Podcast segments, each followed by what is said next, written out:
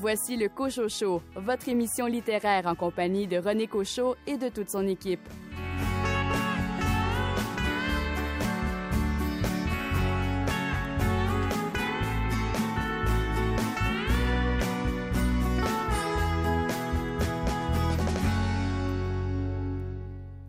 Ici René Cochot. Bienvenue à votre rendez-vous littéraire. Toute l'équipe est heureuse d'être de retour pour cette nouvelle année et nous vous la souhaitons la plus belle possible. Au sommaire de l'émission, entrevue avec l'autrice et femme de théâtre Danielle Vallée à propos de son roman Cette nuit dans la vie de Chéri. Un entretien avec Michel Lébreux concernant son livre Curieuse histoire du pont de Québec. Et pour m'accompagner cette semaine, Raphaël Béadan vous nous fait découvrir quel univers? Oui, aujourd'hui, euh, j'ai envie de vous faire découvrir tous mes univers de Joël Champetier aux éditions À lire, un recueil de nouvelles assez costaud. Billy Robinson, vous nous parlez d'avenir. Je vais vous parler avec euh, grand plaisir de l'avenir de Catherine Leroux. Rachel Graveline, le temps compte pour vous. Alors, cette semaine, je vous parle de À une minute près d'André Marois, publié aux éditions Le Méac. Et Caroline Tellier, vous nous proposez un tour à Terre-Neuve. Je vais vous parler des Innocents de Michael Cromie aux éditions Leméac et traduit par Aurélie Lacombe. Bienvenue au Cocho Show.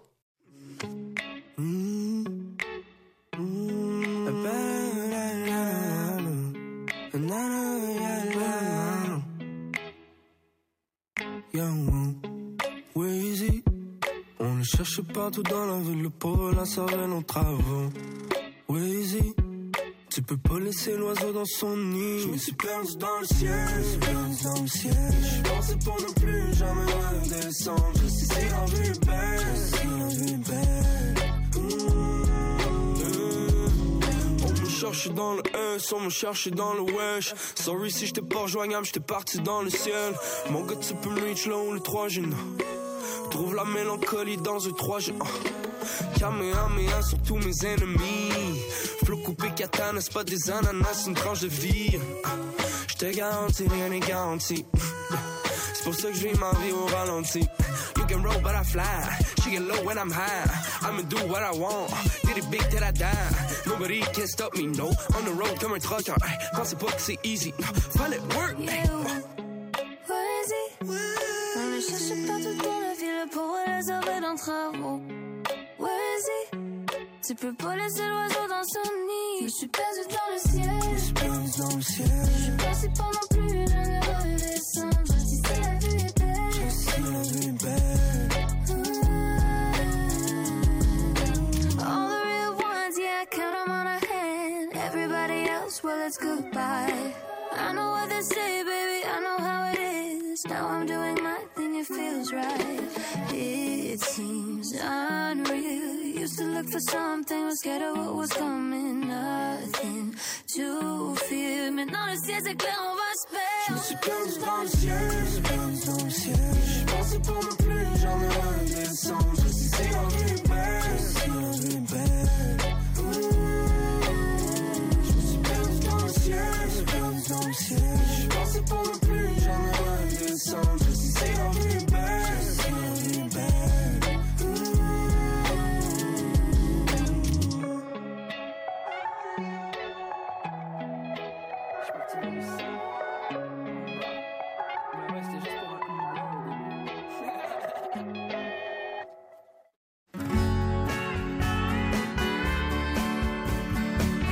en lit et il en écrit des romans policiers. André Jacques.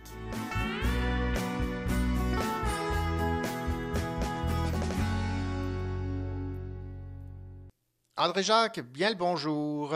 Bonjour René. André, cette semaine, vous allez nous parler de quel livre? Ah ah! Cette semaine, je vais vous faire une surprise. Mais avant d'identifier le livre, je vais jouer un petit jeu avec vos auditeurs. D'accord, je, je, je, suis partant.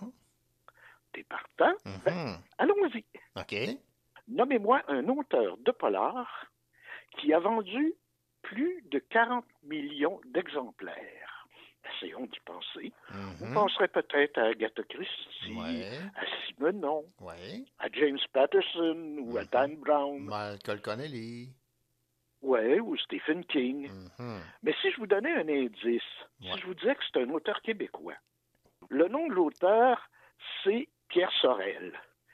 Pierre Sorel qui, des années 1945 à 1966, a écrit 934 aventures d'X-13, l'as des espions canadiens et français, Mhm.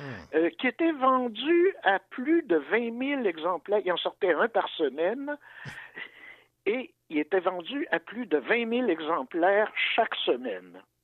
Ajoutons à ça qu'il a écrit aussi les aventures d'Albert Brien, l'as des détectives canadiens-français, qui lui aussi a environ 950 exemplaires et qui se vendait à peu près au même nombre. Enfin, euh, toujours notre ami Pierre Sorel, entre 1904, ça, ça a duré de, c'est des petits fascicules, évidemment, je parlais de romans, mais c'est des petits fascicules de 32 pages qui se vendaient 10 cents. Euh, dans les tab dans toutes les tabagies, les- partout les kiosques de journaux, dans les petits restaurants de village et, partout. Euh, J'ajouterais enfin que notre ami Pierre Sorel a également publié de 1980 à 1985 euh, 46 courts romans. Là, c'est vraiment des romans de plus de 200 pages euh, qui mettaient en scène un personnage qui s'appelait Le Manchot. Et Oui. ces 46 romans ont été publiés euh, sur cinq ans aux éditions Québec-Amérique. Alors, on arrive facilement à 40 millions d'exemplaires vendus. Ah, C'est tout un succès. Alors, la quand question qu'on peut se poser, c'est qui était Pierre Sorel? Oui. Pierre Sorel, c'était Pierre Daigneault. Euh, Pierre Daigneault, qui était comédien et qui a joué à la télévision le rôle du père Ovide pendant plusieurs années dans les belles histoires des pays d'en haut. On le voit, c'est vraiment quelque chose, euh, un personnage tout à fait exceptionnel et qui disait que s'il y avait eu cinq scènes pour chaque livre qu'il avait édité, euh, il serait devenu millionnaire en peu de temps. Mais à l'époque, je suis certain que les droits d'auteur qu'on lui versait devaient être purement symboliques. Oui, c'est ce que j'ai l'impression. Alors aussi. revenons un peu à X13, Oui.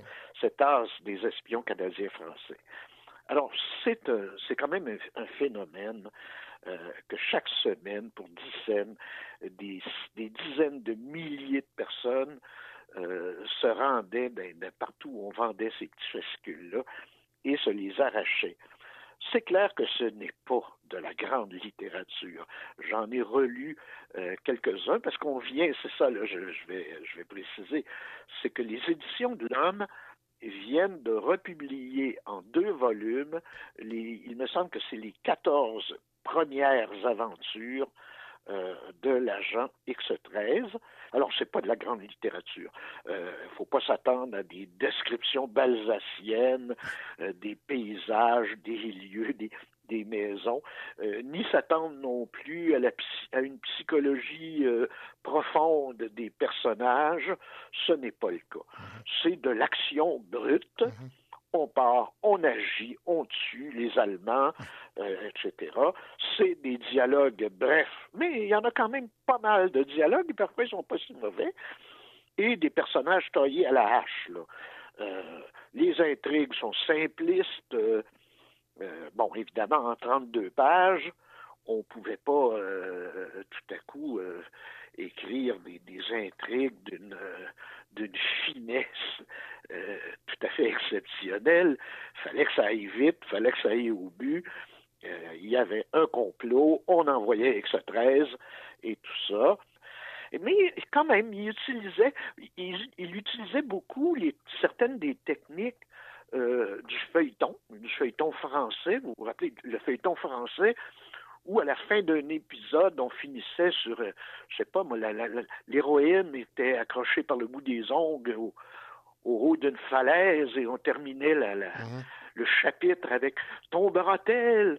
Quelqu'un viendra-t-il au secours de la jeune fille ben, Il utilise un peu à la fin de ses, ses romans mais euh, X13 aura-t-il une nouvelle mission? Euh, Tombera-t-il en amour avec la belle Gisèle et tout ça? Bon, alors on voit donc que c'est c'est des procédés qui sont gros, mais qui étaient efficaces. Alors, c'est un peu ça. Il y a, deux aides. Donc, bon, il y a la belle Gisèle Tubeuf, qui est la belle amoureuse, qui est un peu transie, euh, qui suit partout et qui l'aime beaucoup. Et il y a Marius Lamouche, espèce de faire valoir en polar. Il y a toujours euh, bon le héros, mais à côté de lui un, un personnage un petit peu plus fade, un Marseillais avec un accent pagnol. Alors un peu cher, tu la lances ta boule, dit hé fada. Alors, euh, c'est une, c'était une lecture délassante. Mais je, où je suis content, c'est quand même un bel hommage que les éditions de l'Homme ont fait. Ça fait partie de notre patrimoine. Moi, je trouve que ça a une valeur ethnologique.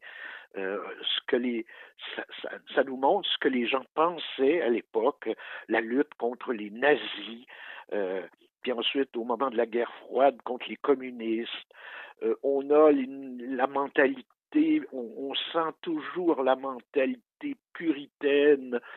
Je vous jure que les, les cherchez pas des scènes érotiques entre la belle Gisèle et euh, X13, tu sais, le plus loin que ça ira, c'est qu'ils vont se frôler le bout, des doigts avec un grand soupir.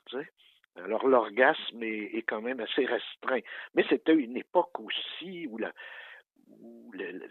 toute la, la, culture était contrôlée par le clergé et tout ça. Mais cette réédition-là a une valeur de phénomène. Et c'est aussi ce qui est intéressant, c'est je crois que c'était la première fois au plan de la littérature québécoise qu'on créait un véritable héros canadien-français auquel les gens pouvaient s'identifier. C'était quand même tout à fait nouveau. Je trouve que c'est un bel hommage aussi qu'on a fait à ce personnage de Pierre Dagneau, qui est un peu oublié, qui est passé un peu sous silence. C'est un peu comme le petit, le cousin un peu honteux euh, de la littérature québécoise, mais qui a quand même fait beaucoup. Alors voilà, c'était euh, de Pierre Sorel, avec une préface de Marc Laurando, Les aventures étranges de l'agent X13, l'as des espions canadiens. Et c'est publié en deux volumes aux éditions de l'Homme. Eh bien, c'était fort intéressant. Merci beaucoup, André-Jacques, de nous rappeler l'existence de ce premier oh oui. euh, héros enquêteur canadien-français. C'est ça, c'est une partie du patrimoine. Voilà. Merci beaucoup, André. Merci, René. À la prochaine.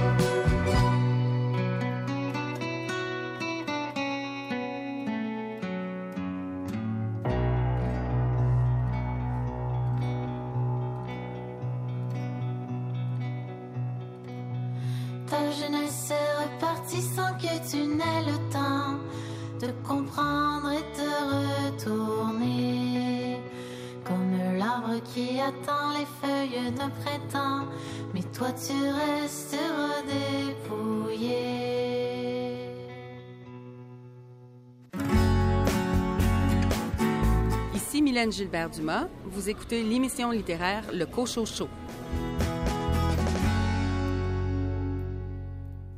Ici Raphaël Béada. Un peu plus tard dans l'émission, euh, je vous parle du recueil de nouvelles Tous mes univers de Joël Champetit. Je pars au vent et son souffle me libère. Je me fous de la poussière. Le beat en dedans et la tête dans les airs. Le cœur par le chignon du cou.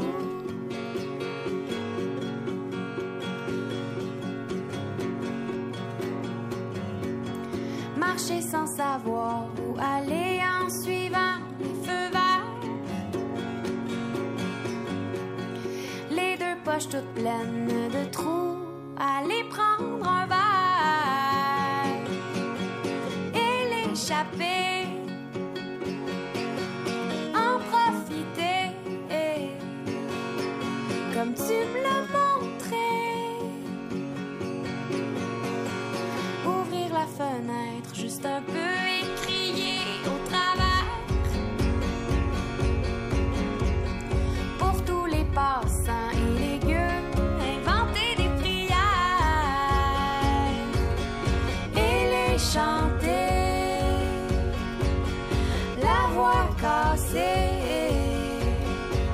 comme tu me l'as montré.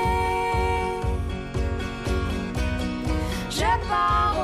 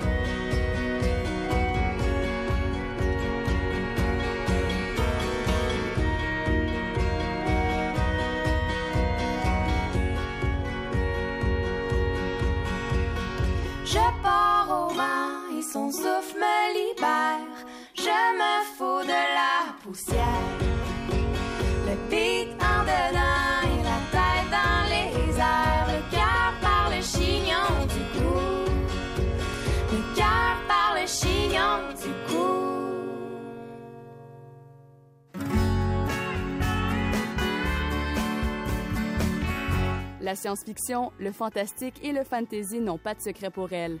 Raphaël Béadan.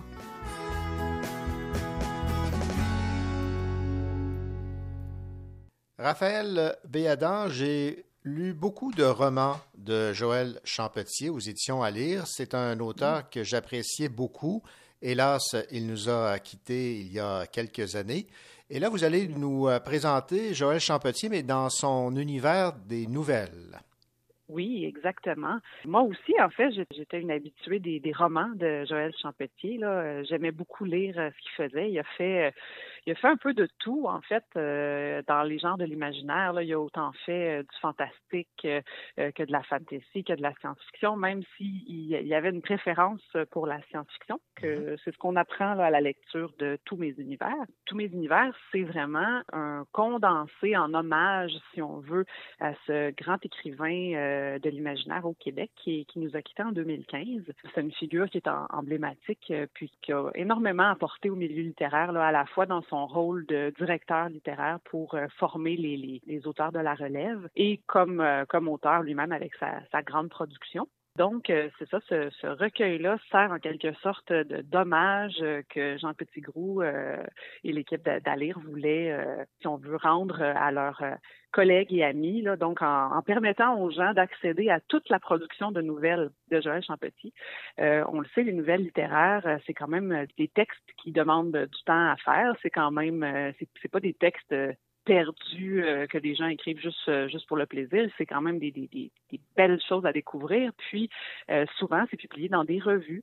C'est pas tout le monde qui connaît l'existence des revues littéraires. C'est pas tout le monde qui est abonné. Donc, il y a beaucoup de textes comme ça qui vont passer sous le radar et que le grand public ne connaîtra pas. Donc, je trouvais que c'était une excellente façon de faire découvrir cet auteur-là pour des gens qui n'auraient pas nécessairement lu ses romans ou qui auraient envie, tout simplement, qui ont lu les romans et qui ont envie de le connaître comme nouvelliste, ce qui, ce qui était mon cas, par exemple. Puis à la fin, on a en prime un extrait euh, du roman sur lequel il avait commencé à travailler avant son décès, mmh.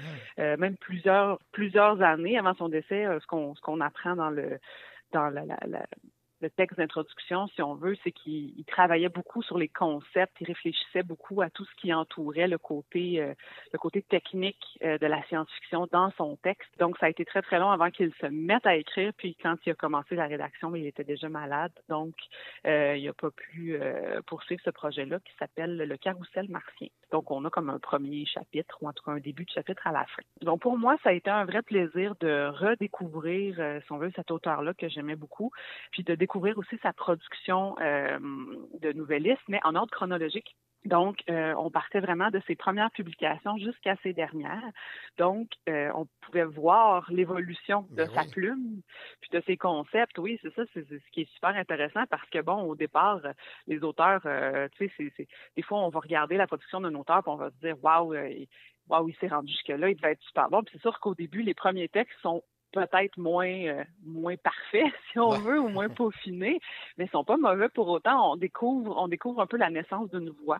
Euh, donc il y a quelque chose de vraiment intéressant là-dedans. Il aime beaucoup des thèmes euh, les thèmes autour de la médecine donc des questions euh, des questions de médecine des questions éthiques. Il y a un aspect très humaniste dans ces nouvelles. Il y a aussi beaucoup d'humour pas pas systématiquement dans toutes les nouvelles mais il y avait vraiment il y avait vraiment un peu de tout là. il y en avait pour tous les goûts dans ce recueil là moi j'ai eu beaucoup de plaisir à lire ça puis c'est c'est une belle façon de, se familiariser avec euh, cet auteur-là avant d'aller explorer sa production romanesque, par exemple, euh, ou avant de retourner l'explorer. Euh, donc voilà, pour moi, c'était vraiment c'était vraiment du bonbon, ce texte-là, de pouvoir relire la plume de Joël Champetier là, après, après son décès, puisque, dans le fond, ben, c'est toujours le fun de pouvoir aller revisiter des, des textes dont on connaissait pas l'existence parce qu'on n'était pas abonné à ce moment-là ou qu'on n'était tout simplement pas encore né au moment où il les a publiés.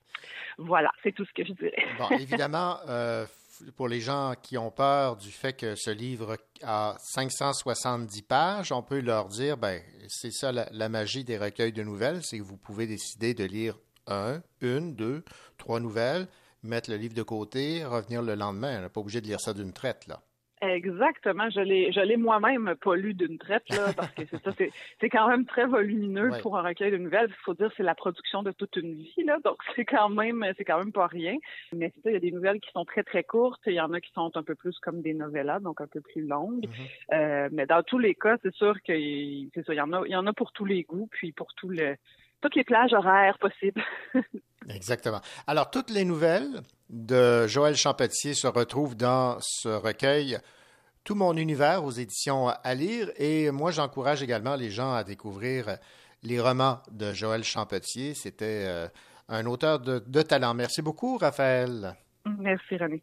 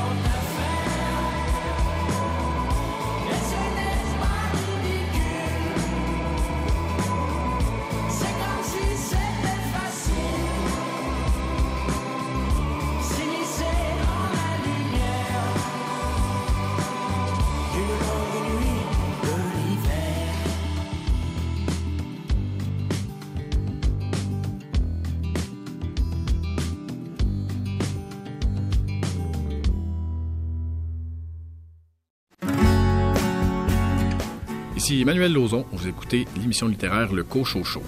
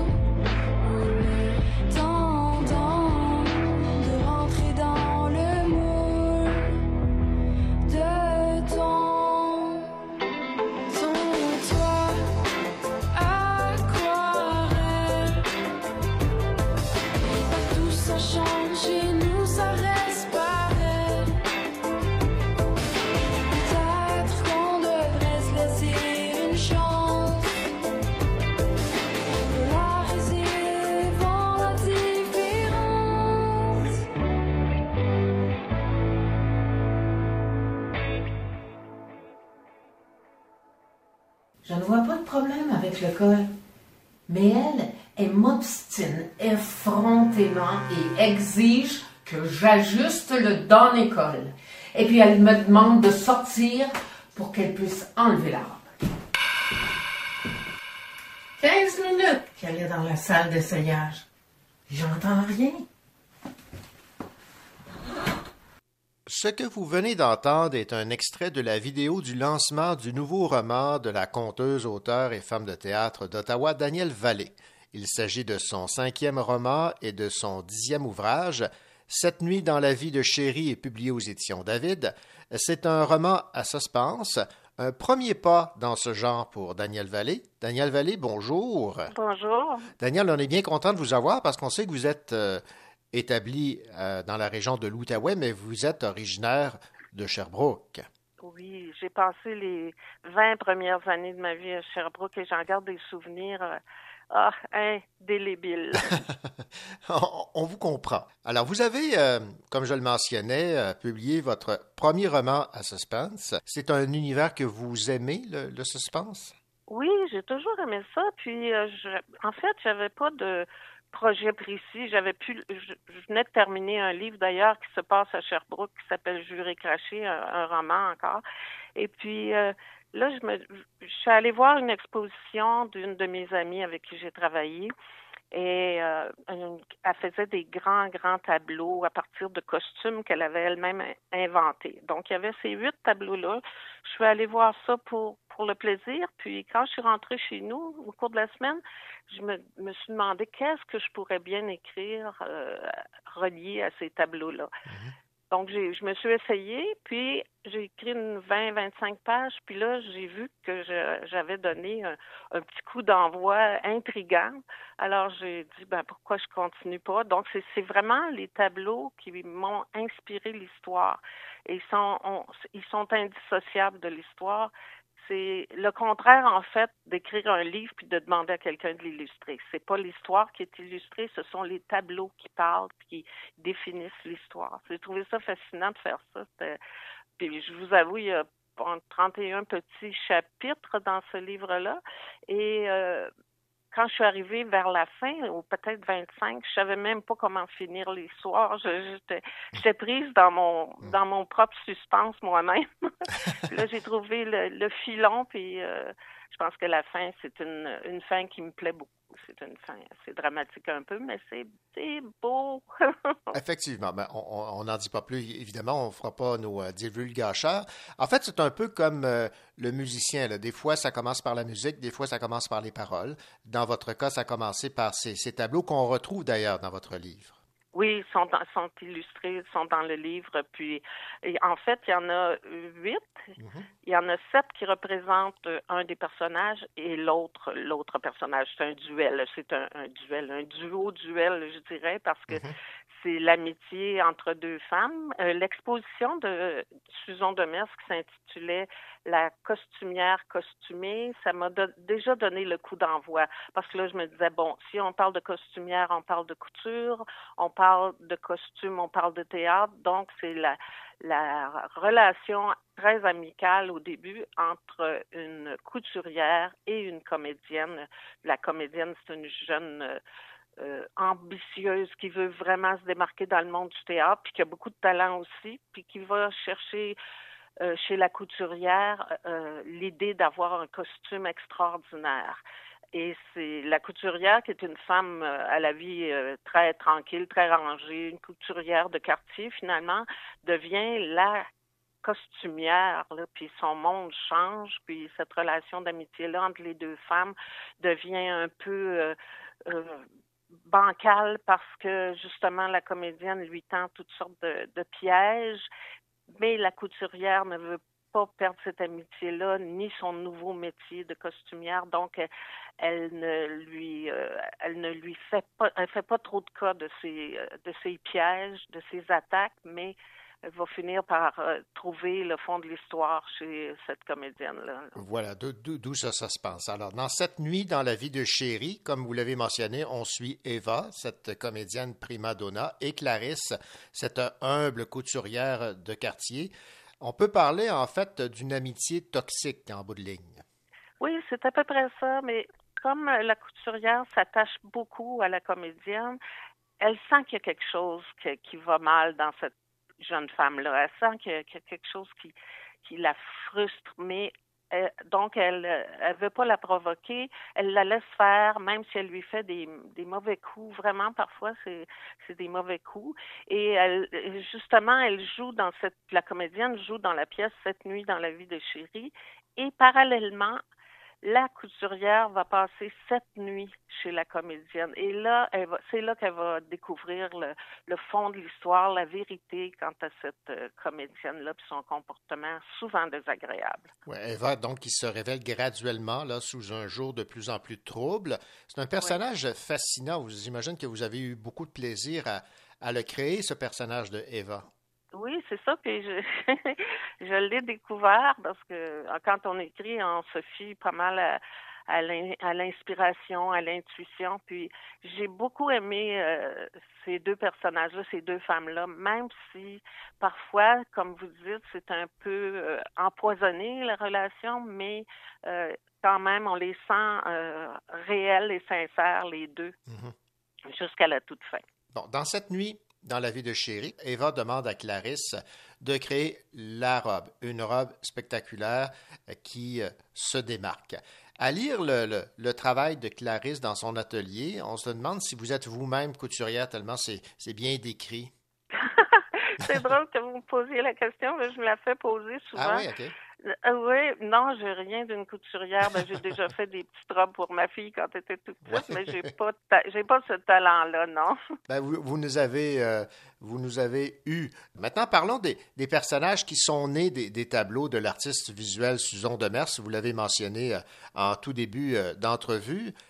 Qu'est-ce qui vous fascine particulièrement dans, dans, dans les œuvres de Susan Demers?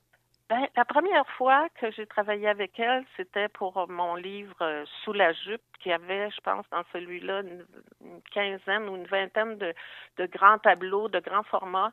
Elle, elle avait fait ça.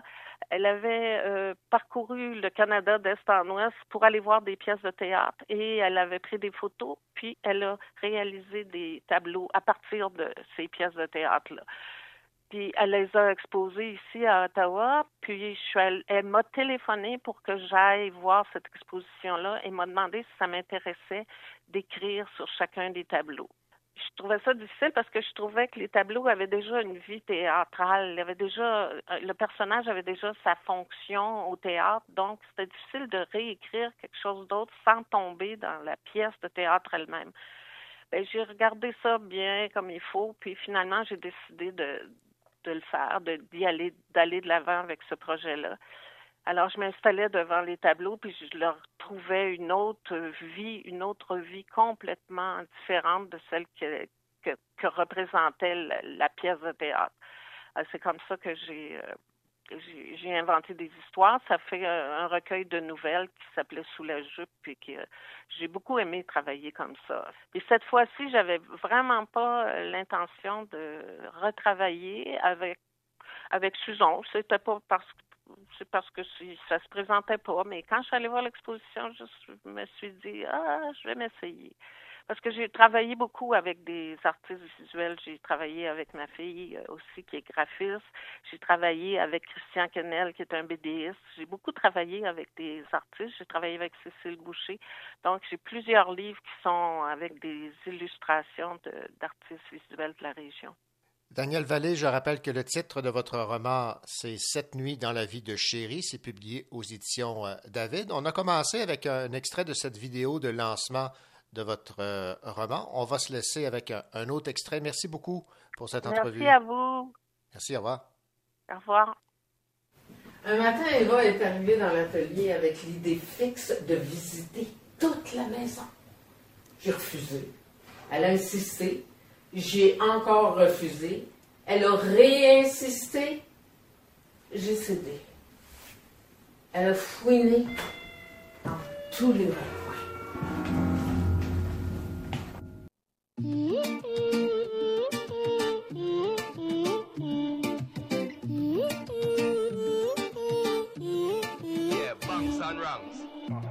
Fais pour la team, je le fais pour la team. Une fois pour la, je le fais pour la team. On redessine leur tableau comme Pablo, à la Picasso ou le gars de Medellin. On prie tous pour un sauveur. Où sont les Lévesques et les Dessalines? Time's up sans mon sauveur. Mais les étoiles s'alignent, yeah, yeah. Oh, non, non, non. On a tout donné, non, we don't give, we don't give up. Comme si demain n'a pas de lendemain.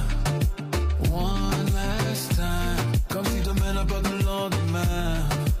One last night. Si le soleil s'éteint dans la nuit, on va briller. One last time. Comme si demain n'est pas le lendemain. One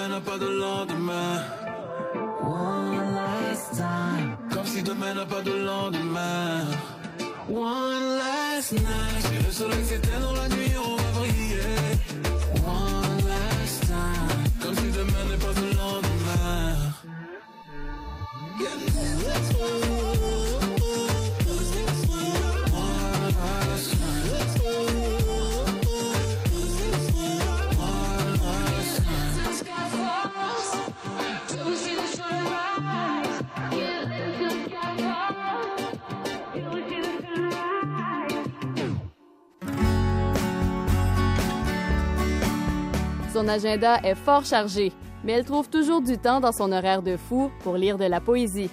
Véronique Grenier.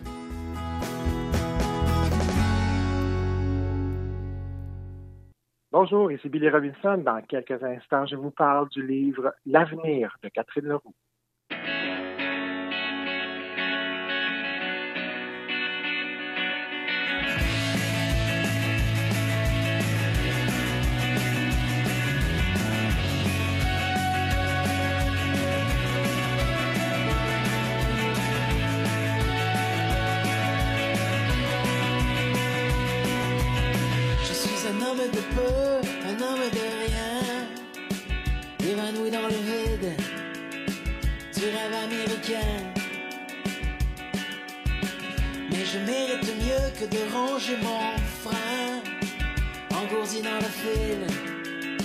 Aligné pour le déclin. Je voudrais qu'on s'enlace comme pour la première fois. Et m'entendre ceux qui croient. Ne t'en fais pas, ça ira, ça ira, ça ira, ça ira.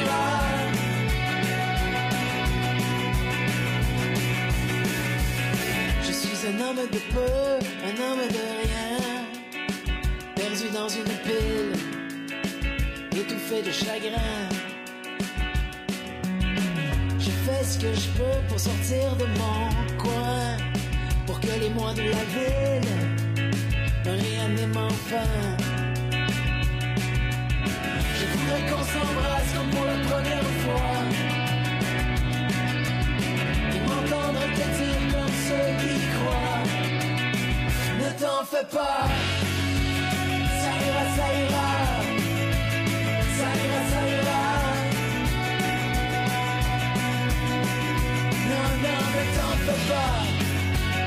Ça ira, ça ira.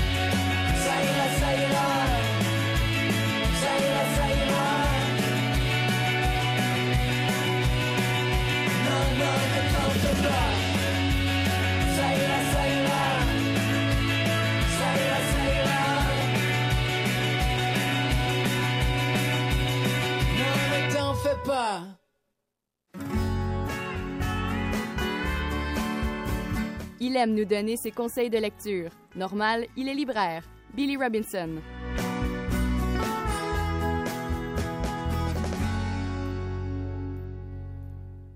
Elle a écrit entre autres Le mur mitoyen et Madame Victoria. Elle est auteure, traductrice et également éditrice chez Alto. Elle a pour nom Catherine Leroux et son plus récent livre, L'avenir, est tombé entre les mains de notre cher Billy. Bonjour Billy.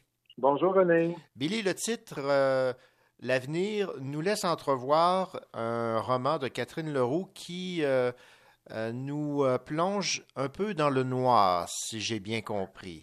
Oui, tout à fait. C'est un roman que je qualifierais de- de- au début de roman noir, mais euh, qui euh, s'illumine à, à travers les pages et à travers surtout l'écriture euh, vraiment fabuleuse de Catherine. Alors, Catherine, nous, en fait, l'intrigue du roman de Catherine Leroux, L'avenir, se passe dans un détroit, mais une ville de détroit un peu imaginaire.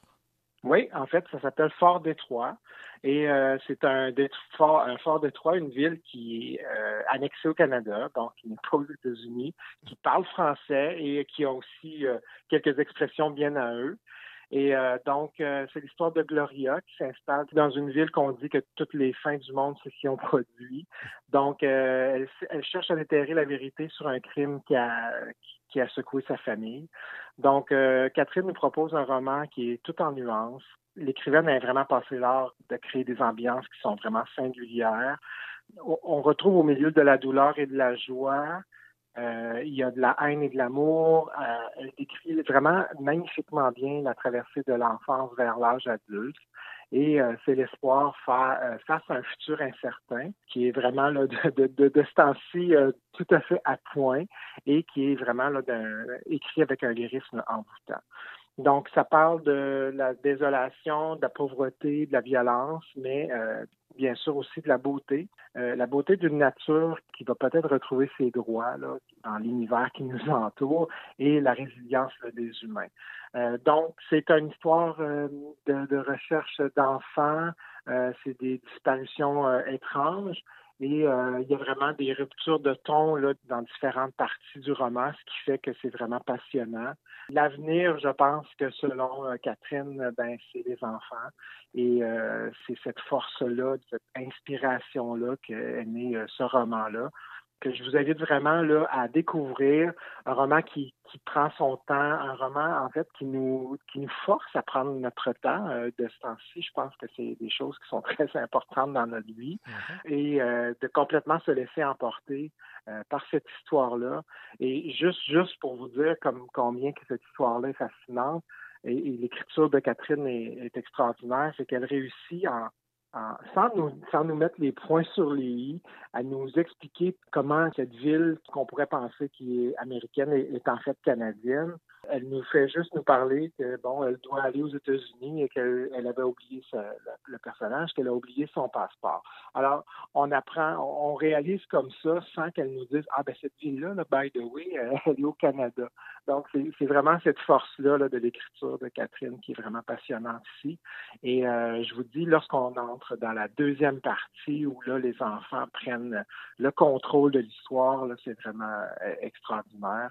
Donc, c'est un autre grand roman de Catherine Leroux. C'est un roman qu'il faut découvrir parmi la, la multitude de titres là, qui est sorti cet, cet automne et c'est une bonne chose, mais c'est un grand roman qui est en fait maintenant nomination, en nomination pour le prix des libraires cette année.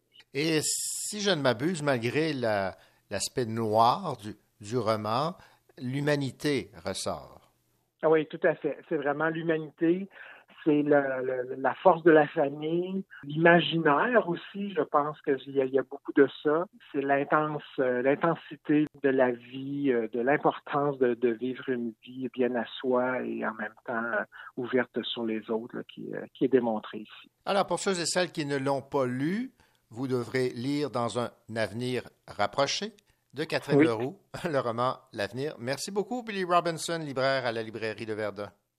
Merci René, au revoir.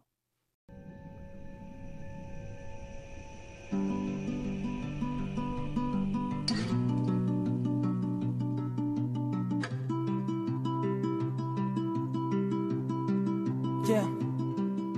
Tu te rappelles un soir incertaine, tu l'avais suivi dans la chambre, tu voulais voir où ça mène, vous étiez si bien ensemble, tout est allé trop vite, tu l'as repoussé avec tes mains, t'aurais voulu prendre la fuite, refaire à l'envers le chemin.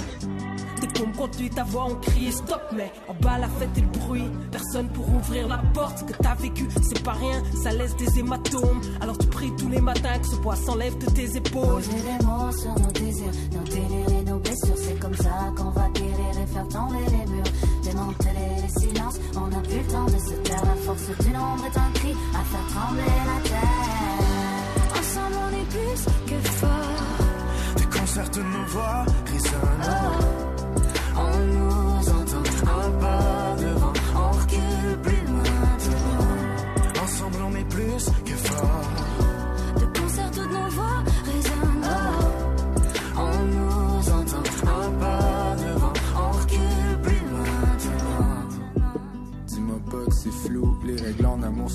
Mais certains s'y perdent, j'avoue. Tu sais pas si elle a envie, commence par poser la question, y a des mots qui sauvent des vies. Non, non, y a pas de place pour le doute. Si tu ne sais pas, trace ta route. Si la peur empêche de parler, le corps a son langage, pas dur à déchiffrer. Mots sur nos désirs, nos délires et nos blessures, c'est comme ça qu'on va guérir et faire tomber les murs. Démanteler les silences, on n'a plus le temps de se taire. La force du nombre est un cri à faire trembler la terre. Ensemble on est plus que fort. Déconcerte nos voix, résonnent. On nous entend un pas devant, on plus loin devant. Ensemble on est plus que fort. De concert toutes nos voix résonnent. On nous entend un pas devant, on recule plus loin devant. Doucement ouvre tes ailes, on te rattrape pas si tu tombes. Notre génération s'éveille, par nos gestes on change le monde. Ici le silence n'est plus roi, on arrête de baisser les yeux. On fera entendre nos voix, on changera les règles du jeu. Plus jamais la loi du fort, plus de ces concepts dépassés. Ce monde où les victimes ont tort, faudrait sortir de nos clichés. Ensemble on brisera les tabous, on pourra enfin vivre en frère. Coup de série, tous debout, c'est la parole qui nous libère. Mots sur nos désirs, nos délires et nos blessures. C'est comme ça qu'on va guérir et faire tomber les murs. Démanteler les silences, on n'a plus le temps de se taire. La force du nombre est un cri à faire trembler la terre. Ensemble on est plus que fort. Le concert de nos voix résonne. On nous entend un pas devant, on recule plus maintenant. Ensemble on est plus que fort. Des concerts de nos voix résonnent. On nous entend un pas devant, on recule plus maintenant.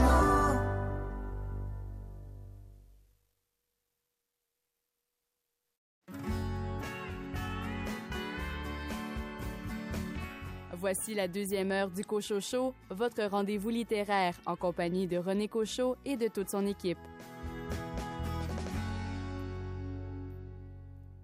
Au cours de cette deuxième partie d'émission, un entretien avec Michel Lébreux concernant son livre Curieuse histoire du pont de Québec. Rachel Graveline, vous nous parlez d'un livre où il est question de temps. Je vous parle de À une minute près d'André Marois, publié aux éditions Le Méac. Et de votre côté, Caroline Tellier, le roman dont vous nous parlez se passe dans la région de Terre-Neuve. Je vais vous parler des Innocents de Michael Cromie aux éditions Le Méac et traduit par Aurélie Lacombe. Bienvenue à cette deuxième partie d'émission.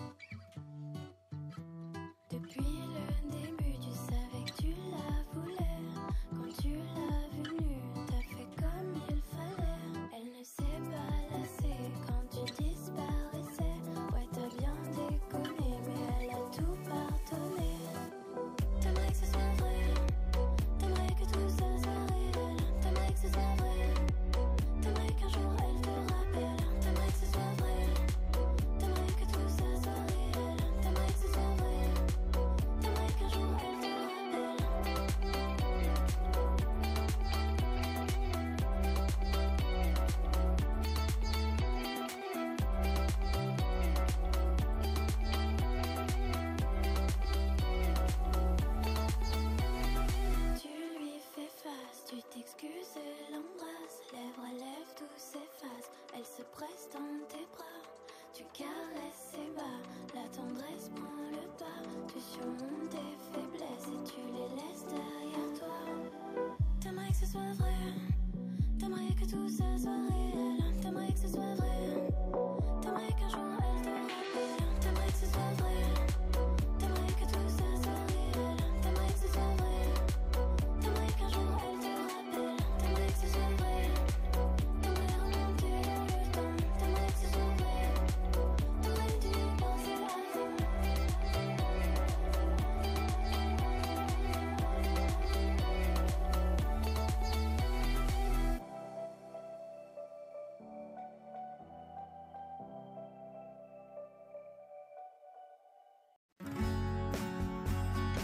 Elle adore la littérature de l'imaginaire, mais aime encore plus éveiller les jeunes à la lecture. Normal, puisque Rachel Graveline est auteure et animatrice. Rachel Graveline, bien le bonjour. Bonjour. Rachel, euh, un livre cette semaine signé André Marois. C'est aux éditions euh, Le Méac. Et euh, le titre est euh, intriguant. C'est À une minute près. Exactement, à une minute près. Et c'est vraiment ce qui a attiré mon attention. C'est un peu comme si je vous annonçais que l'humanité possède désormais une fonction particulière, soit celle d'effacer la dernière minute qui vient de s'écouler. Ça, ça, c'est une bonne amorce. Exactement. Donc, si je vous donnais cette fonction-là, peut-être que ça vous évoquerait un moment où le recul aurait été particulièrement utile. Ou sinon, ça vous amènerait sans doute à réfléchir à l'ensemble des situations qui peuvent se produire en une minute. Et vous penseriez sans doute à des accidents ou à des tragédies qui auraient pu être évitées. Ça évoque vraiment beaucoup de, beaucoup de situations différentes. Et évidemment, l'auteur du roman n'a pas manqué d'inclure ce genre d'événement au récit. Et l'extrait que j'ai choisi de vous lire, parce que je vais commencer par le petit extrait, va justement dans ce sens-là. Vous allez y découvrir le personnage de Jamel qui se retrouve dans une situation critique au travail. Non seulement il doit faire face à la situation, mais en plus, ce sera le moment pour lui de tester sa méthode un peu particulière. Alors, je vous lis l'extrait, puis ensuite, je vais, enchaîner plus sur euh, le résumé de l'histoire. Une branche au sommet de l'immense peuplier s'accroche au fil de téléphone qui s'étire au maximum. Jam insiste. Il sait que le câble peut supporter encore plus de force. Donc, lui est en train de décoincer ça. C'est dans le cadre de son travail. Ce n'est pas la première fois qu'il procède de cette façon rough, mais efficace. Le but étant de rétablir le courant le plus vite possible. Personne ne leur en tiendra rigueur. L'arbre cède le premier, comme prévu, s'écrasant au sol où il rebondit. Un hurlement se fait soudain entendre, suivi d'un deuxième, puis d'un troisième. Panique généralisée. Jamel se précipite. Le compte à Jam se déclenche automatiquement dans sa tête. Et un, et deux. L'événement s'est produit avant qu'il ne commence à compter. Il faut sauter quelques secondes. Et huit, et neuf, et dix. Le jeune motard a été fauché par l'énorme masse de bois. Il est tête nue, le crâne défoncé. Mais qu'est-ce qu'il foutait là? Jam leur a pourtant demandé de se pousser. Alors déjà, on est dans une situation critique et c'est vraiment de prime abord ce que ça nous inspire, mais l'histoire va nous amener à plusieurs endroits différents. Alors dans le fond, le conte à Jam, c'est la manière qu'il procède, c'est une manière pour lui euh, de peser les pour et les contre parce que la fonction ne s'utilise qu'une seule fois. Alors, à chaque fois, euh, il tente de jauger si c'est le bon moment pour lui de l'utiliser et qu'est-ce qu'une bonne et une mauvaise situation. C'est un peu un enjeu qui va être important de déterminer pour chacun des, personnages et ça, ça va venir aussi attiser l'intérêt du lecteur qui va se prêter euh, du même coup à la même réflexion. Est-ce qu'on veut entre guillemets, gaspiller notre minute pour quelqu'un d'autre Mmh ou pour une situation qui est parfois banale puis qu'on va, on va devoir euh, gérer notre impulsivité? On a cet enjeu-là aussi euh, qui pèse dans la balance. Mais ceci dit, l'histoire se déroule tout de même dans un univers contemporain. La fonction est l'unique différence notable d'avec la vie normale. Ça pourrait se passer en ce moment même tout le reste de l'histoire est très actuel. L'aventure, quant à elle, se situe autour du personnage de Lucien, qui passe une partie de ses vacances chez sa cousine, soit la belle-fille de Jamel. Et dès le début du mois de juillet, Lucien va se voir confier un rôle dans la pièce de théâtre montée par sa tante. Dans le groupe de jeunes, l'harmonie n'est pas du tout au rendez-vous. Au contraire, la tension entre Lucien et Noah un autre des acteurs est palpable tout le long du récit. Chacun des personnages, ou presque, va vivre un été très particulier parce qu'ils verront, ils vont tous se voir à un moment ou à un autre confrontés à une situation où ils devront choisir ou non d'utiliser la fonction. Et malheureusement, ils doivent affronter les répercussions euh, chacun de leur côté parce que à partir du moment où ils ont utilisé le dispositif, ils sont les seuls à se souvenir du fragment d'existence qu'ils viennent d'effacer. Donc, ils peuvent décider de le raconter à quelqu'un, mais Il y a juste une personne qui sait réellement si ça s'est passé ou non. C'est une belle manière d'aborder la sans tomber dans un univers trop éclaté. Là. Donc, euh, à ce niveau-là, c'est intéressant pour ça.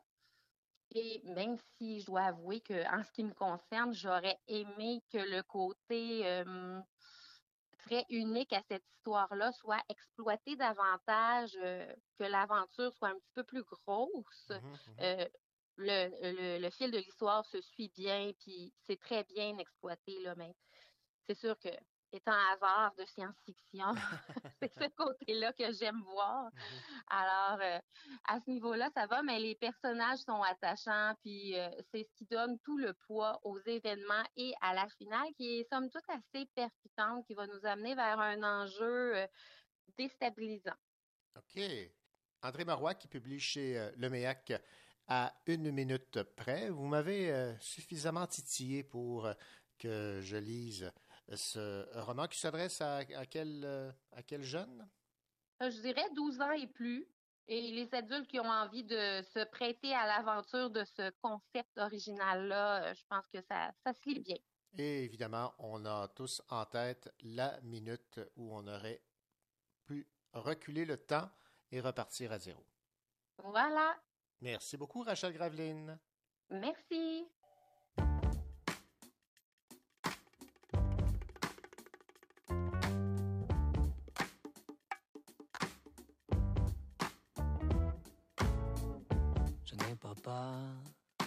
De les nuages qui viennent de l'Ontario.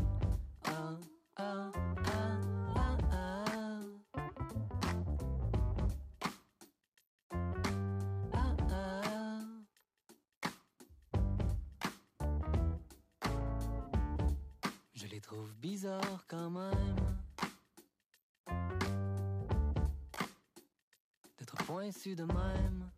Mais voyons donc, y'a pas personne dans la place. Y'a pas personne dans la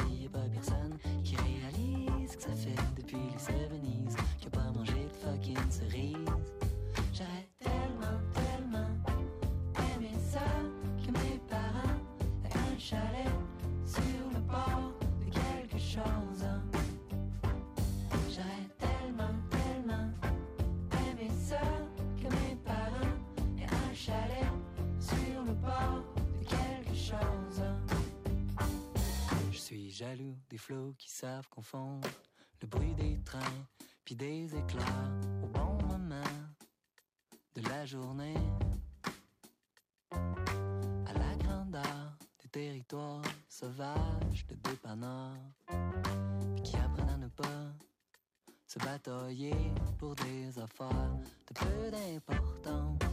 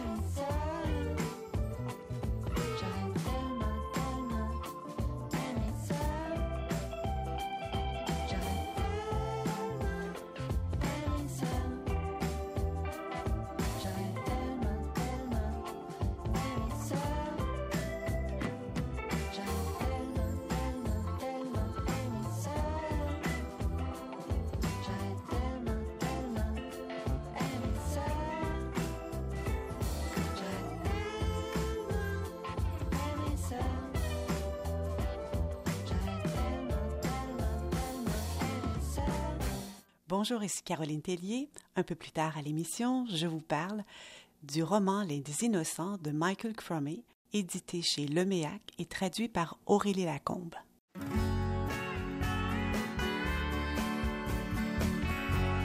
Vous écoutez le Cochot Show en compagnie de René Cochot et de toute son équipe.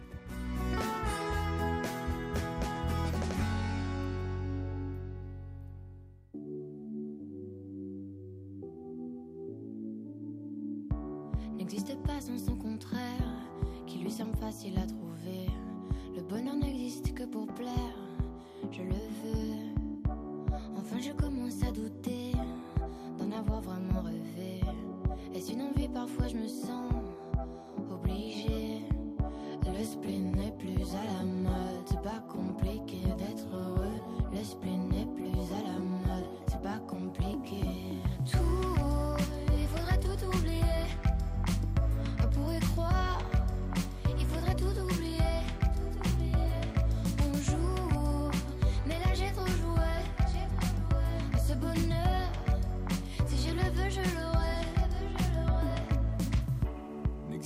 Sans son contraire, une jeunesse pleine de sentiments.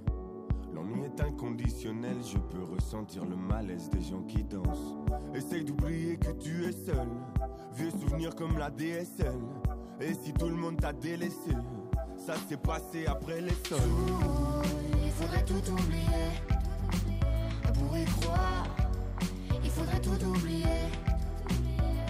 On joue, mais là j'ai trop joué. Ce bonheur, si je le veux, je l'aurai. Le spleen n'est plus à la mode, c'est pas compliqué d'être heureux. Le spleen n'est plus à la mode, c'est pas compliqué. Le spleen n'est plus à la mode, c'est pas compliqué d'être heureux. Sois juste heureux, si tu le voulais, tu le serais. Ferme les yeux, oublie que tu es toujours seul. Oublie qu'elle t'a blessé, oublie qu'il t'a trompé, oublie que t'as perdu tout ce que t'avais. C'est simple, sois juste heureux, si tu le voulais, tu le serais. Tout, il faudrait tout oublier. Pour y croire, il faudrait tout oublier. On joue, mais là j'ai trop joué. Ce bonheur, si je le veux, je l'aurai.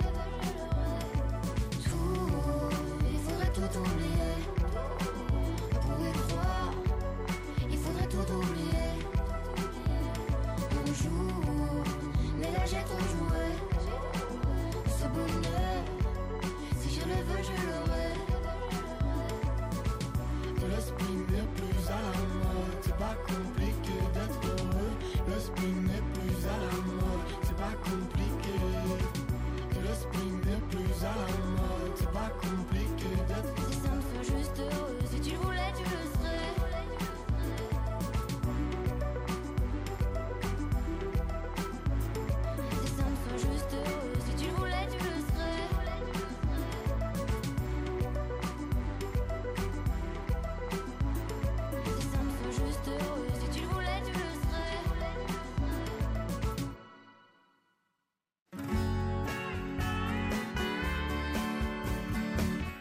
musicienne, elle enseigne la musique et la lecture fait partie de ses cordes. Caroline Tellier.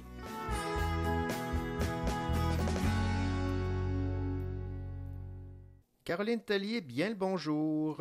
Bonjour René.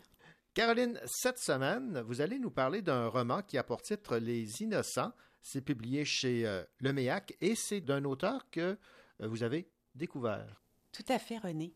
J'ai découvert euh, Michael un auteur originaire de Terre-Neuve. Il est né en 1965 et il se spécialise dans les romans historiques. Alors, une belle découverte. Alors, vous allez, euh, dans un premier temps, nous raconter un peu euh, l'histoire de ce roman, Les, Les Innocents. Alors, c'est l'histoire de deux enfants, Ada et Vred. Ils sont seuls dans une anse de la côte nord de Terre-Neuve et ça se passe au début du 19e siècle. Voici comment commence le roman. Et ce chapitre porte le titre de Blanc comme neige. Ils n'étaient encore que des enfants cet hiver-là. Ils avaient perdu leur petite sœur avant l'arrivée de la première neige. Leur mère avait enterré le nourrisson dans un trou à fleurs de terre creusé à côté de l'unique autre tombe qui se trouvait dans l'anse. Et elle avait chanté la berceuse au son de laquelle elle avait endormi tous ses enfants. C'était la seule chose qu'ils avaient pu offrir en guise de cérémonie. La femme était alors elle-même gravement malade. Sa toux s'accompagnait de caillots de sang qu'elle recrachait dans ses mains. Et ça continue comme ça. Donc, le père, la mère, la petite sœur de ses enfants décèdent et ces enfants qui ont, sont tout jeunes se retrouvent seuls avec à peu près aucune ressource. Je pense que le titre, et je vais faire un jeu de mots, là, n'est pas innocent. Les enfants ne savent rien. Euh, ils ont à peu près aucune connaissance, sinon un esprit de débrouillardise incroyable. Ils connaissent comment préparer le poisson, comment jardiner, donc en quelque sorte survivre, mais des connaissances de la vie, aucune. Vraiment aucune. Et ils vont être confrontés à une dureté, là, quelque chose de vraiment extrême toutes sortes de dangers, euh, des animaux sauvages, la mer, les tempêtes, et même les bateaux qui accostent, qui peuvent, oui, les ravitailler, mais aussi les endetter. Pour le jeune homme, c'est des compagnons, c'est des marins, c'est des orphelins, des pères qu'il découvre, mais pour Ada, c'est des hommes, des marins, et tout un danger. On suit leur parcours là, de camp à camp. C'est un parcours de plusieurs années. En fait, c'est de l'enfance, donc 10 ou 12 ans, jusqu'au début de à peu près l'âge adulte, 17-18 ans. Donc, ils vont année après année s'améliorer dans leur pêcherie, disons. Ils vont réussir à survivre assez bien, mais à un point de bascule un peu plus tard dans le roman où là, ils vont, euh, il va se passer autre chose. Donc, le roman est sur ça. Les personnages sont très particuliers, Ada et Everett. Euh, Michael Cromé leur donne des attributs disons, euh, singulier. Everett a les cheveux blancs. Dès le début du roman, il, euh, il grisonne pas, il blanchit complètement. Et Ada, elle, parle. Elle parle à sa petite sœur qui est morte. C'est comme un ancrage qu'elle se fait, là, cet enfant, ce fantôme. Puis je vais vous lire un passage sur ça, justement. On dit Il nous a donné ce qu'il pouvait. Notre pêche valait même pas ça. On va s'arranger, dit Ada. On s'arrange toujours. Mais après un moment, comme si la pensée lui était venue après coup, elle ajouta Martha va veiller sur nous. Everett regarda fixement sa sœur, réprimant l'envie de la saisir aux épaules pour la secouer. Martha est morte, Ada. Ce fut au tour d'Ada de lui jeter un long regard pendant qu'elle se retournait vers les flammes, tremblotante, en massant machinalement ses joues enflées. Je sais, murmura-t-elle. Donc, il y a une relation très particulière entre ces deux jeunes, une relation fusionnelle. Comme leurs parents, c'est des grands travailleurs. Ils parlent peu. Vous avez vu dans le roman, tout est fait de peu de mots dans ce que je vous ai lu. Ils évitent les sujets délicats qui pourraient miner leur relation. Et je distingue deux grands thèmes dans ce roman. La survie, mais aussi le danger d'inceste. Alors, comment deux enfants peuvent vivre en celui, comment deux ados peuvent dormir côte à côte innocemment? Et puis, justement, il y a un autre passage où il y a un capitaine qui interroge Everett sur cet aspect. Mhm. Vous allez voir, c'est à demi-mot. OK. Tross lança un long regard à Everett, qui ne sut déchiffrer son expression, puis dit Qui t'a appris que tu étais nu demanda le Seigneur Dieu. Everett hocha la tête et mit un Oui, monsieur comme chaque fois que Trost disait quelque chose qui lui échappait. Vous ne vous sentez pas seul ici reprit le capitaine, Ada et toi. La question sembla au garçon presque aussi incompréhensible que la phrase où il avait été question d'être nu. On n'est pas seul, répondit-il. Non, bien sûr, non. Trost continua à le dévisager quelques instants, comme s'il demandait jusqu'où il avait envie d'aller dans cette direction avec le jeune homme. Puis il finit par balayer le sujet d'un geste de la main. Le renard bouilli, une viande acceptable, dit-il, pas aussi bonne que le castor, mais de loin supérieure au hibou. c'est bon, ça.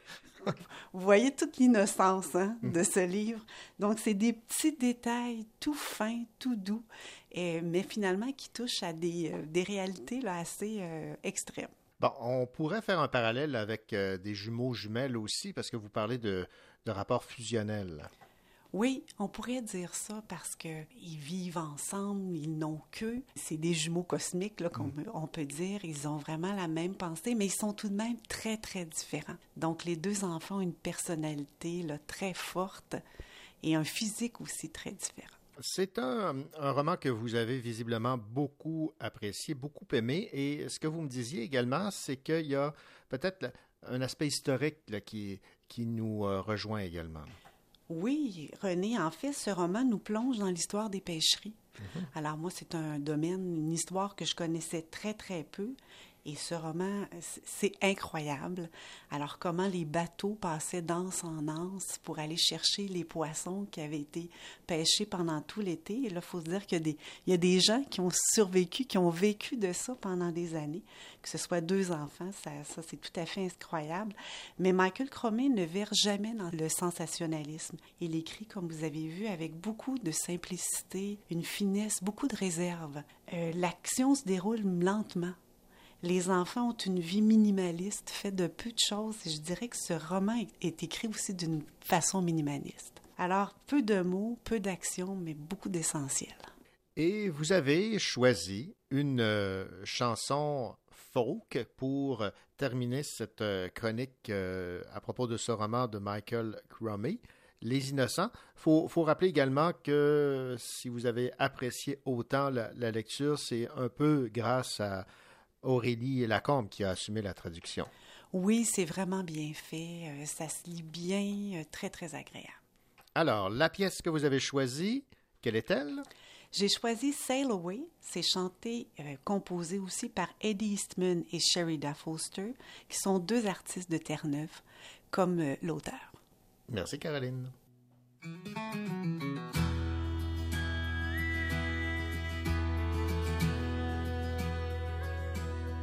This big old world keeps spinning round and around.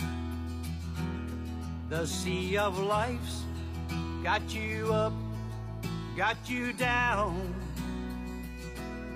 One thing I want you to know I'll be your shelter in the storm.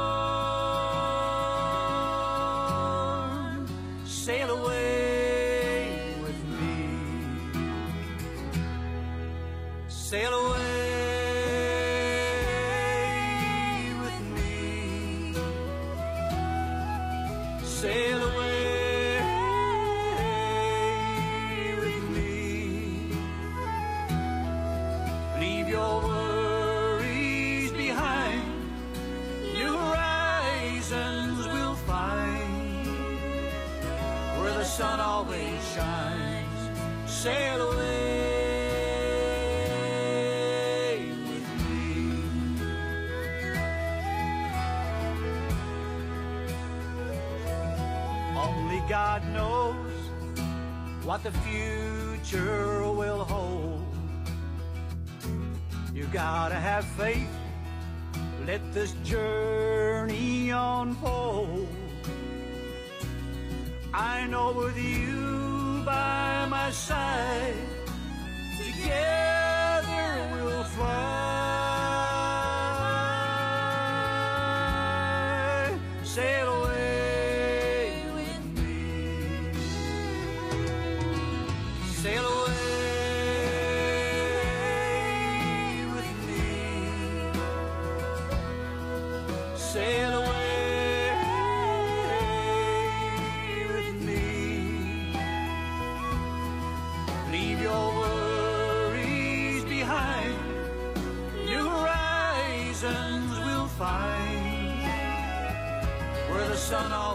signs sail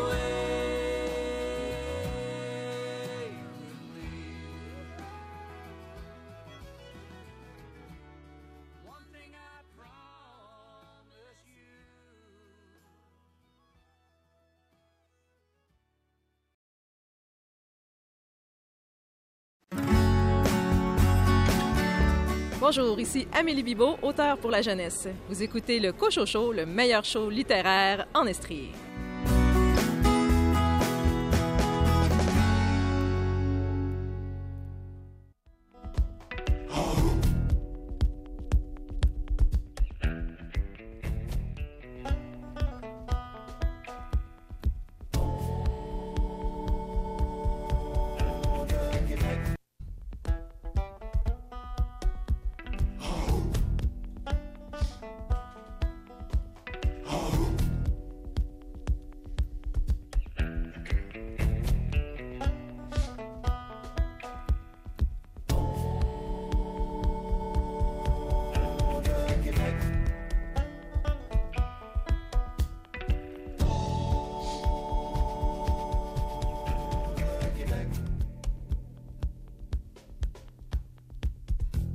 1903, ça passe à pas entre le port et la ville l'autre bord.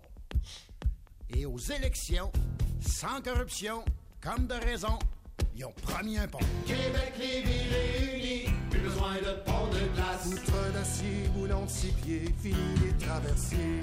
Poutre d'acier, boulon de six pieds, fini les traversiers.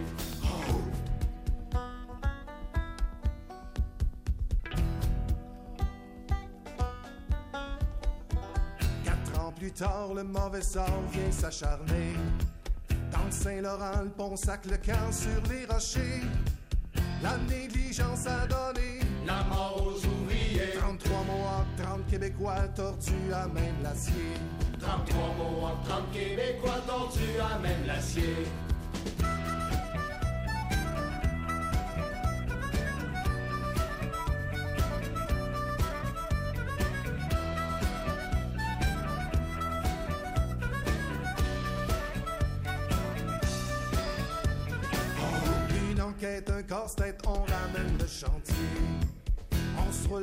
On reprend les plans, on va de l'avant.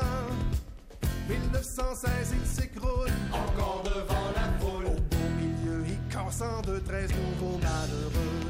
Au beau milieu, il casse en deux, treize nouveaux malheureux.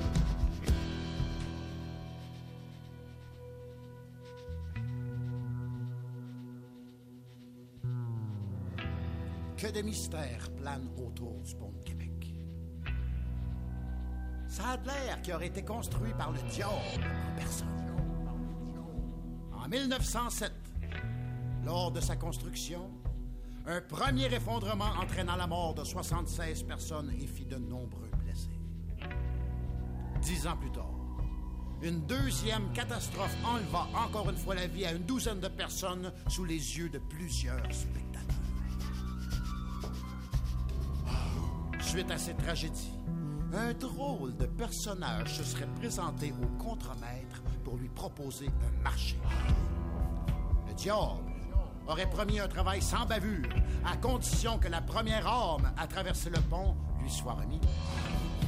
Un peu désemparé et ébranlé par la situation, le contremaître aurait accepté. Les travaux suivent leur cours et comme prévu, tout se passe à merveille. Mais le jour de l'inauguration, repensant à son marché avec le diable, le contremaître, plutôt futé, aurait pris un énorme chat noir, il l'aurait lancé sur le pont, et en touchant le pont, le chat aurait disparu. Au mois de septembre, l'année suivante, il est achevé. Pour les curieux, un ouvrier est allé giguer. Puisqu'on n'a rien appris, malgré cette tragédie. Cent ans plus tard, sur nos boulevards, ben les ponts tombent encore. Cent ans plus tard, sur nos boulevards,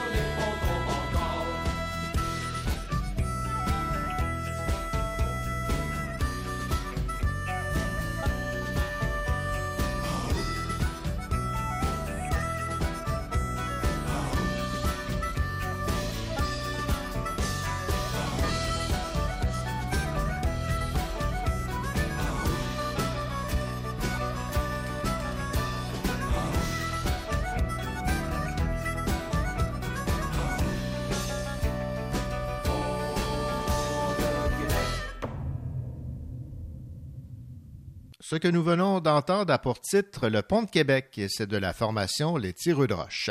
Si j'ai euh, choisi cette chanson, c'est que je vous propose maintenant une entrevue avec Michel Lébreux, Curieuse histoire du Pont de Québec, publié aux éditions Septentrion, un ouvrage magnifique composé de différentes anecdotes reliées évidemment à ce pont, à sa construction et bien sûr à sa légende. Saviez-vous que Gustave Eiffel avait soumis un projet pour la construction d'un pont à Québec? Que von Ribbentrop, qui deviendra plus tard ministre des Affaires étrangères du Troisième Reich, a travaillé comme manœuvre sur le pont en 1912?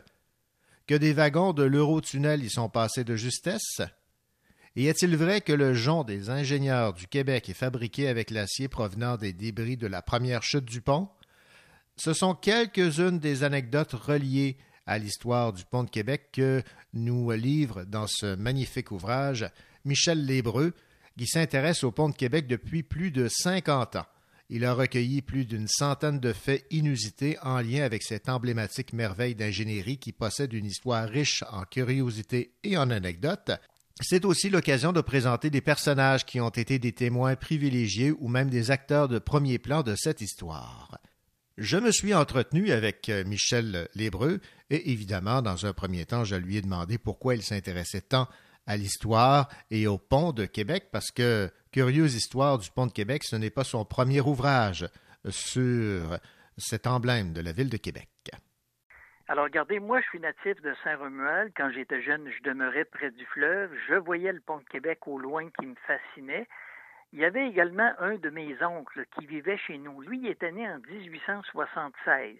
Il est décédé en 1957. Euh, en 57, j'avais 10 ans à ce moment-là. Mais comme on vivait ensemble dans la même maison, lui, il avait été euh, fouillé dans les débris du pont lorsqu'il s'est écroulé en 1907. Il avait 31 ans à l'époque et il avait rapporté des rivets de la structure écroulée. Il y avait également à la maison un livre avec des photos du pont de Québec que j'ai feuilleté des centaines de fois pendant mon enfance. Et puis il y avait aussi un cadre dans la salle à dîner chez mes parents. Lorsqu'il venait des visiteurs à la maison, souvent on s'intéressait à cette photo-là, puis on parlait du pont. Alors je vous dirais que c'est un peu ce qui a piqué ma curiosité. Et moi, lorsque j'ai commencé à enseigner à la fin des années 60, là, et je suis devenu directeur d'école en 72, le Pont Québec me fournissait, je dirais, une belle porte d'entrée pour aller dans les classes, pour parler aux élèves, pour les intéresser à notre histoire. Et le Pont de Québec, ben, c'était un sujet privilégié pour ça. Et c'est comme ça que ça s'est enchaîné. J'ai fait un petit montage, d'abord dans, dans, les écoles où je travaillais. Et là, ça s'est su que je m'intéressais au pont. On m'a demandé pour aller en parler au Club Optimiste, au Club Lyon, euh, bon, tous les clubs sociaux. Et je vous dirais que ça s'est enchaîné avec les années. J'ai donné à date plus de 2000 conférences sur le sujet. Mhm. C'est un pont exceptionnel qui laisse personne indifférent. Absolument. Et euh, on se désole un peu de l'entretien euh, qu'on assure pour cette infrastructure qui euh, traverse le fleuve. Il y a des coupures de presse, il y a des photos, il y a plein d'informations qui sont reliées évidemment à toute l'histoire du pont de Québec. Ça vous a demandé, j'imagine, des heures et des heures et des heures de recherche et de travail. Absolument. Alors moi, je m'intéresse au pont, je vous dirais, depuis une cinquantaine d'années à peu près. Et je donne des conférences là-dessus depuis à peu près 45 ans. Donc, j'ai rencontré énormément de gens et beaucoup de ces personnes-là avaient des témoignages à m'offrir, des photos, des documents. Et euh, c'est comme ça que j'ai accumulé beaucoup d'informations. J'ai euh, actuellement dans mes archives là, énormément de documents. J'ai écrit quelques livres. C'est pas mon premier livre sur le pont de Québec. J'ai déjà raconté l'histoire complète du pont dans trois éditions différentes. Il y a aussi un livre pour les jeunes que j'ai fait là-dessus qui a été traduit en anglais. Et là, celui que je viens de publier il y a une semaine à peu près, mhm. ben, celui-là, il est complémentaire à tout ce que j'ai euh, tout ce que j'ai raconté à date parce que c'est des témoignages, c'est beaucoup de photos. Il y a 500 photos à l'intérieur du livre et je mets l'accent sur des choses un petit peu inusitées qui piquent la, curiosité des gens. Alors, il y a beaucoup de choses, là, c'est beaucoup d'anecdotes que je raconte là-dedans. Il y en a à peu près 120 là, dans, dans ce dernier livre. Évidemment, lorsqu'on fait référence euh, au pont de, de Québec, souvent on, on pense entre autres à cette infrastructure qui est tombée à deux reprises, mais là, vous vous êtes intéressé à d'autres faits, peut-être un peu moins connus. Je l'ai mentionné euh, d'entrée de jeu. Là. Saviez-vous que Gustave Eiffel avait soumis un projet pour la construction d'un pont à Québec? Absolument. D'ailleurs, le premier ministre Honoré Mercier avait été le rencontrer. Et puis, euh, il avait demandé aux établissements Eiffel de Paris de présenter un projet. Et puis, comme il y avait eu à l'époque plusieurs projets qui ont été présentés, celui-là n'a pas été retenu. Sauf que Gustave Eiffel avait quand même soumissionné, si on veut, là, pour présenter son projet. Et c'est pendant ce voyage-là que Mercier, euh, ses, ses, collaborateurs ont tramé contre lui là, ce qui est devenu un peu la fin de sa carrière de politicien. Hein, parce qu'on sait qu'il y avait eu à un moment donné des, euh, des, allusions au fait qu'il y, avait des choses pas trop catholiques qui se passaient. Et ça a été ce qui a amené la déchéance d'Honoré Mercier comme premier ministre. Et c'est pendant son voyage à Paris, puisque on s'était servi de certaines subventions pour payer une partie de son voyage à Mercier. vous parliez également de Joachim von Ribbentrop. Mhm. Alors, Ribbentrop, lui, il est venu au, au Canada à l'âge de, de 18 ans. Il était très jeune à l'époque. Il avait été étudier les langues en Suisse. Il avait connu une fille de Montréal qui était là à ce moment-là et il est revenu pour la rencontrer. Alors, il est d'abord, euh, il est allé à Montréal où il a travaillé pour la Banque Molson, pour le Canadien Pacifique. Et en 1912, on le retrouve sur le chantier du Pont de Québec. Et là, il a travaillé dans les caissons au moment de la construction des piliers du deuxième pont en 1912. Il a travaillé comme manœuvre. Alors, il a été quelques mois euh, à, à, faire ce travail-là. Ensuite, il est allé à Ottawa. Et puis, à la déclaration de la guerre en 1914, là, il s'est enfui aux États-Unis pour ensuite retourner euh, en Allemagne.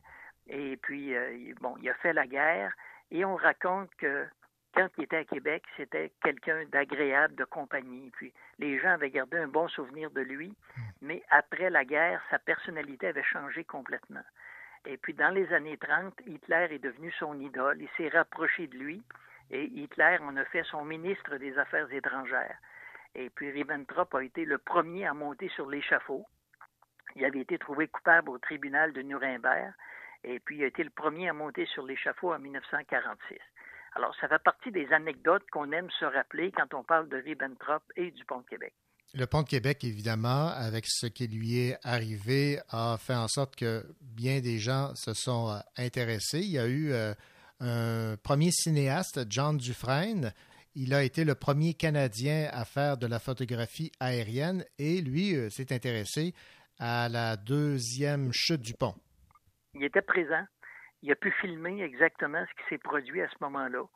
Et puis, il a été porté disparu pendant trois jours. Et on pensait qu'il était parmi les victimes. Puis finalement, il a refait surface. Et puis, euh, lorsqu'il est revenu chez lui à Montréal, ben sa veuve, ben sa veuve, sa femme qui pensait que son mari était décédé dans la catastrophe, a eu la surprise de sa vie de voir réapparaître son mari, qui, euh, qui, qui n'était pas parmi les victimes, il n'était pas très loin de l'action quand la travée centrale s'est effondrée. Un homme de fer, on pourrait dire ça ainsi. oui.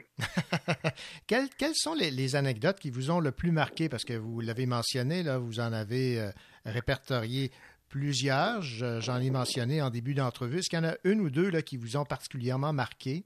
Bon, mais regardez, je pourrais vous en parler d'une. Euh, quand j'étais jeune, ma grand-mère maternelle me disait que son frère avait été assassiné dans, une, dans un tramway à Saint-Romuald euh, devant l'hôtel de ville. Et je connaissais pas trop les circonstances euh, dans lesquelles ça s'était produit. Et je me suis posé des questions jusqu'à ce que je retrouve l'enquête du coroner pour découvrir qu'en 1912, justement, il y avait un dénommé Patrick Shield qui travaillait dans les caissons du Pont de Québec. Et on sait que dans les caissons, c'était un travail excessivement exigeant physiquement. Euh, ces gens-là travaillaient dans l'air comprimé. Et lorsqu'il ressortait du caisson après quelques heures de travail, euh, souvent il saignait des yeux, du nez, des oreilles. Il y en a qui sont morts là-dedans, il y en a qui sont restés paralysés. Et euh, j'ai retrouvé un document, moi, à un moment donné, écrit par M. Octave Ouellette, qui a travaillé pendant 72 jours dans les caissons. Et M. Ouellette disait la seule façon de s'en sortir puis de passer au travers, c'est d'ingurgiter des grandes quantités de boissons. Alors ça, ça a amené d'autres problèmes. Il y a eu de l'agressivité, il y a eu des batailles. Et euh, pour revenir à l'histoire des tramways, il y avait un dénommé Patrick Shield qui était en état d'ébriété. Lui, il travaillait dans les caissons et il est débarqué du, du traversier à Lévis pour prendre le tramway en direction de Saint-Romuald. Il y avait huit passagers, dont Gustave Jonca, qui était le frère de ma grand-mère. Et tout le long du trajet, euh, Shield menaçait les passagers avec un couteau, assez que le, le conducteur a dû l'avertir à plusieurs reprises. Et lorsqu'ils sont arrivés devant l'hôtel de ville de Saint-Romuald, il a arrêté le tramway pour aller chercher le policier en devoir pour essayer de maîtriser Shield. Et avant de débarquer, il a demandé aux passagers de, surveiller Patrick Shield pour ne pas qu'il se sauve. Et justement, pendant qu'il était rentré à l'hôtel de ville, il a donné cinq coups de couteau à la tête de Gustave Jonca, qui était le frère de ma grand-mère. Alors lui, euh, il est décédé un mois plus tard de ces blessures-là. Alors j'ai compris justement ce que ma grand-mère voulait dire quand on était jeune, puis qu'elle me parlait de son frère. Dans votre livre, Michel Lébreux, Curieuse histoire du pont de Québec, vous faites un comparatif entre l'acier du pont de Québec, celui de la Tour Eiffel et du Titanic. C'est ça. J'avais donné une conférence il y a deux ou trois ans et il y avait justement un spécialiste de la métallurgie. C'était quelqu'un qui, qui terminait son doctorat et il avait justement écrit un document pour comparer un peu l'acier du pont de Québec avec celui du Titanic et de la Tour Eiffel, pour arriver à la conclusion que bon, l'acier du pont Québec était semblable un petit peu à celle du Titanic, et il y avait à l'intérieur des rivets, par exemple, il y avait des, euh, des, impuretés qui faisaient que ça avait peut-être un peu moins de résistance, alors que l'acier de la Tour Eiffel était supérieur. Alors là-dedans, je donne un petit peu, à partir du document que cette personne-là m'a fourni, je donne un peu le comparatif entre l'acier de ces trois structures-là. Est-ce que ça vous désole de voir le faible entretien qu'on fait du pont de Québec, qui pourtant euh, est un des emblèmes, peut-être avec le château Frontenac de la ville de Québec? Absolument. Écoutez, moi, je suis un des membres fondateurs du Comité pour la sauvegarde du pont de Québec. Et on a formé notre comité en 1987. Alors, ça fait déjà euh, 34 ans. Et puis, à une certaine époque, on se réunissait à peu près une fois par semaine à l'Université Laval. Il y avait des ingénieurs là-dedans, il y avait différentes catégories de personnes. On a tenté de, réunir les gens du CN, du, euh, du ministère des Transports du Québec, du fédéral, pour que finalement, qu'ils réussissent à s'entendre pour que le pont de Québec soit rénové. Bon, il y a eu un premier projet de rénovation du pont qui a débuté en 97 et qui devait se terminer en 2007 euh, avec un pont de Québec remis à neuf. Malheureusement, à l'automne 2006, euh, le budget de 60 millions qui avait été estimé, qui était sous-évalué, euh, ce budget-là était complètement euh, dépensé. Et à ce moment-là, le CN, qui est toujours le propriétaire du pont, le CN privatisé, a refusé de mettre de l'argent supplémentaire pour rénover la structure. Alors, il y a eu une entente qui est survenue en 2014 où chaque année, il y a un petit montant qui est dépensé pour euh, faire une rénovation minimale, si on veut. Il y a des pièces qui sont changées, mais ça ne concerne pas la peinture, pas du tout. Alors, à tous les étés, là, on remplace certaines pièces qui sont usées, mais je pense que le pont a besoin d'une rénovation beaucoup euh, euh, plus grande que celle-là. Autrefois, il y avait un cycle de peinture. Selon les époques, c'était soit aux 7 ans ou aux 10 ans. Et les plus anciens se rappellent que à tous les étés, il y avait de la peinture orange. On mettait de la peinture anti-rouille qu'on recouvrait de peinture verte. Mhm. Et après 7 ans ou 10 ans, selon les époques, on avait fait le tour et on recommençait. C'était un cycle continuel. Ce cycle-là, il a pris fin au début des années 80. Et là, on s'est mis à faire du patchage. Et c'est là qu'on a perdu le contrôle, malheureusement. Et lorsqu'on a fondé notre comité en 1987, ben là, on voyait la rouille qui, euh, qui était de plus en plus présente sur le pont. Puis on s'est dit, il faut faire quelque chose. Mais vous voyez, quand on passe aujourd'hui, ben, on pourrait dire qu'on est encore à la case départ. Là. Mais on peut s'entendre euh, là-dessus, Michel Lébreux, ça demeure une structure unique au monde. Absolument. C'est toujours le pont quand il est vert le plus long au monde. Mm. Et c'est à cause de l'espace de 1800 pieds entre ses piliers principaux. Alors, l'importance d'un pont se mesure de cette façon-là.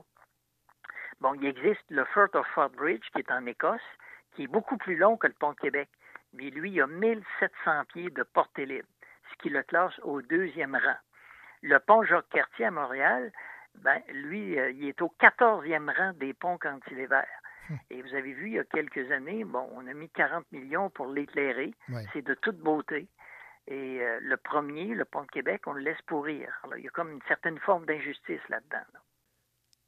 Voilà, c'était l'entrevue que m'accordait Michel Lébreux à propos de son ouvrage publié aux éditions Septentrion, Curieuse histoire du pont de Québec. On va se laisser avec une autre chanson sur le pont de Québec, cette fois, Galant, tu perds ton temps, le titre de la chanson Le pont de Québec. Toute la vieille capitale et en deuil, pleure le malheur du 29 à date fatale à l'ouvrier au brave cœur. Le pont Québec, oh c'est terrible, ah, assez des soudains s'effondrant, lançant dans sa chute terrible, sans malheureux au fond du Saint-Laurent. Lorsque tout est fini, que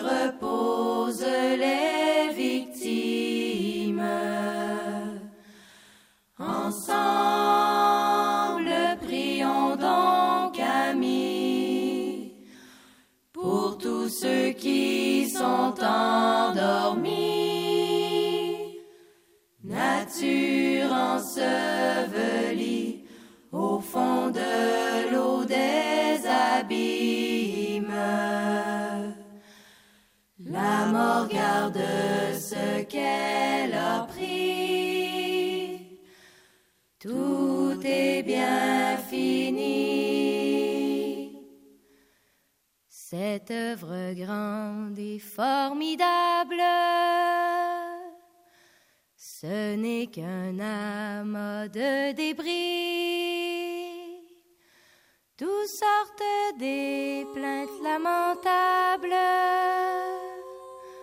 de prières et d'affreux cris.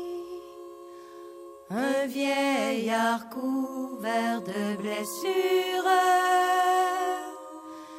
et dont un bras fut emporté soutient au milieu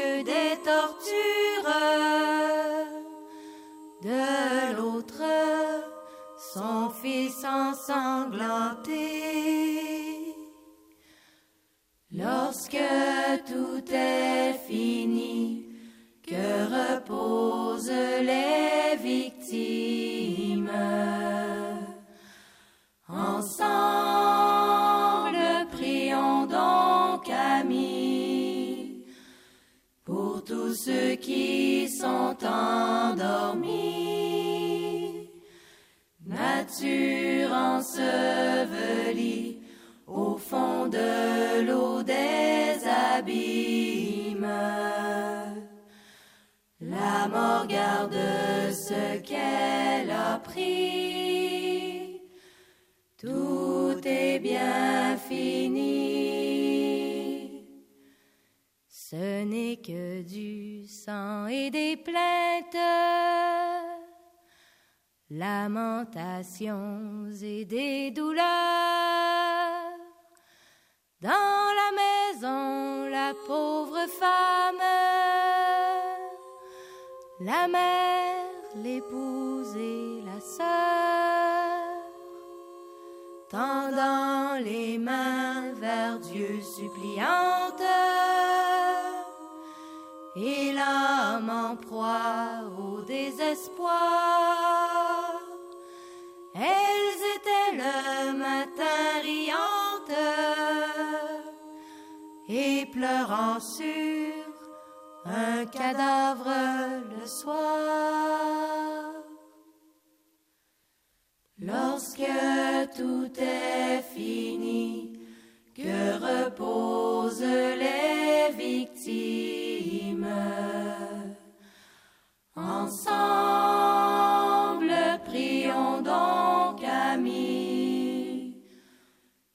tous ceux qui sont endormis.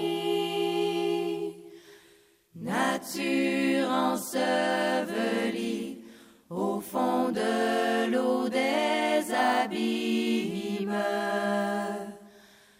La mort garde ce qu'elle